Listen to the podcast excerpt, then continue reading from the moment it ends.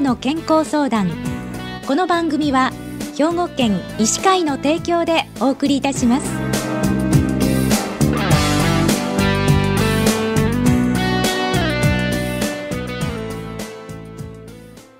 みんなの健康相談ご案内の広市加子です。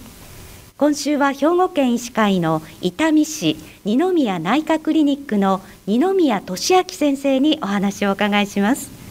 二宮先生おはようございます。おはようございます。今日はよろしくお願いいたします。よろしくお願いします。えー、まずお便りをご紹介いたします。88歳の女性からです。えー、56歳の息子は25歳くらいから引きこもりになり私と同居しています。最近トイレの回数が増えたり食事をあまり取らなくなり病院で見てもらったところ肝硬変食道静脈瘤と診断され今日に至っています。体は少しずつ良くなっていると思うのですが本人は食道静脈瘤を心配し死ぬことばかり言っています。本人はアルコールを飲まずタバコも吸いません。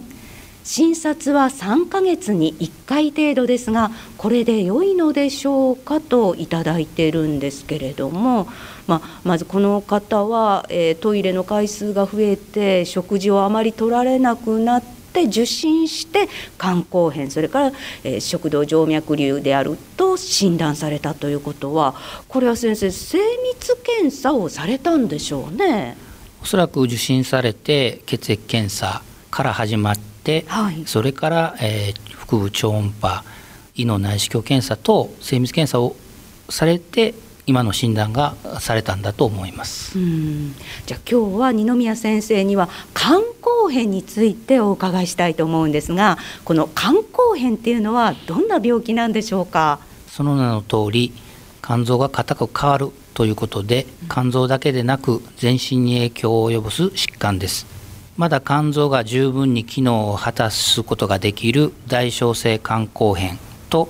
機能を果たせなくなったためにお腹に水がたまる腹水あるいは全身がむくむ浮腫体が黄色くなる横断頭がぼーっとなるような脳症などの症状を認める非大小性の肝硬変があります、うん、あの肝硬変になる原因っていうのは何なんでしょうか？多い順番でいきますとえー、C 型肝炎。2018年のデータでいきますと C 型肝炎で48.2%、うん、その次、まあ、同じウイルスですがちょっと減りまして B 型肝炎11.5%で最近はアルコールが増えて19.9%、うん、最近増えています非アルコール性の脂肪性肝炎 NASH と言われているものですが6.3%あとは膠原病関連ですね単純訴え型の原発性単純性肝硬変ま、最近は原発性単純性胆管炎という名に変わりましたけどもそれが3.4%とか自己免疫性肝炎っていうのがそれより少し少ないというようなパーセンテージになっています。じゃああの肝硬変にならないまでに早期にこの治療を原因の治療を行えばいいということなんですね。そうですねあのある程度進行してしまうともういわゆるポイント・オブ・ノーリターンって言われてますけども、はい、戻らないリリバーシブルではなくなるわけですね。うん、でそういうことになる前に原因を突き止めてその原因に対しての治療を行うことが非常に重要だと考えます。あのウイルス性の肝炎であっても治療法は確立されてるんですよね。そうですね。あの C 型肝炎に関してはもう特殊な例を除いてほぼウイルスを駆除することができます。うん、で B 型肝炎に関しましてもウイルスを増殖を抑える治療薬が確立されておりますので肝機能を改善さすのが可能であります。じゃあのえーと、ナッシュっていうのが今増えているということですけれどもこれもあのアルコールは基本飲まない方がいいそれからあまり食べ過ぎない方がいいというのがそうですね。アルコール性はアルコールをもちろんやめないといけませんし、はい。えー、ナッシュっていうのはアルコール飲まない方ですね、うん、ごくわずか飲むのも入りますけどもまあ、基本的には肥満を伴う糖尿病の方なんかが多いのでその生活習慣をまず治療していくということが大事になってきます。ただあの肝臓っていうのは沈黙の臓器ってよく言われますよね。これは長い期間をかけて肝硬変になっていくんでしょうか？その原因にもよります。アルコールなんかの場合は大量摂取すれば5年とかで肝硬変になることもありますし、はい、ウイルス性いわゆる C 型肝炎なんかの場合で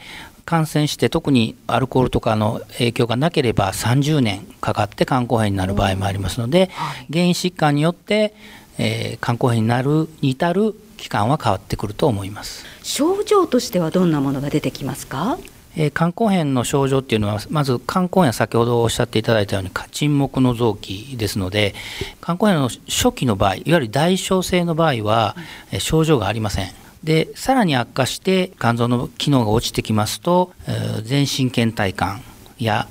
肝性脳症と言われて意識の障害が起こったり手が震えて羽ばたき新鮮って言いますけども、はい、手が震えたり、えー、横断なんかに起こって皮膚のかゆみお腹に水が溜まって起こる腹部膨満や食欲不振などが起こったりまた小村返りですね。なかなか治らない小村返りですね、うん、まあ、足がむくむなどのさまざまな症状が起こります。治療はどのようにしていくんですか？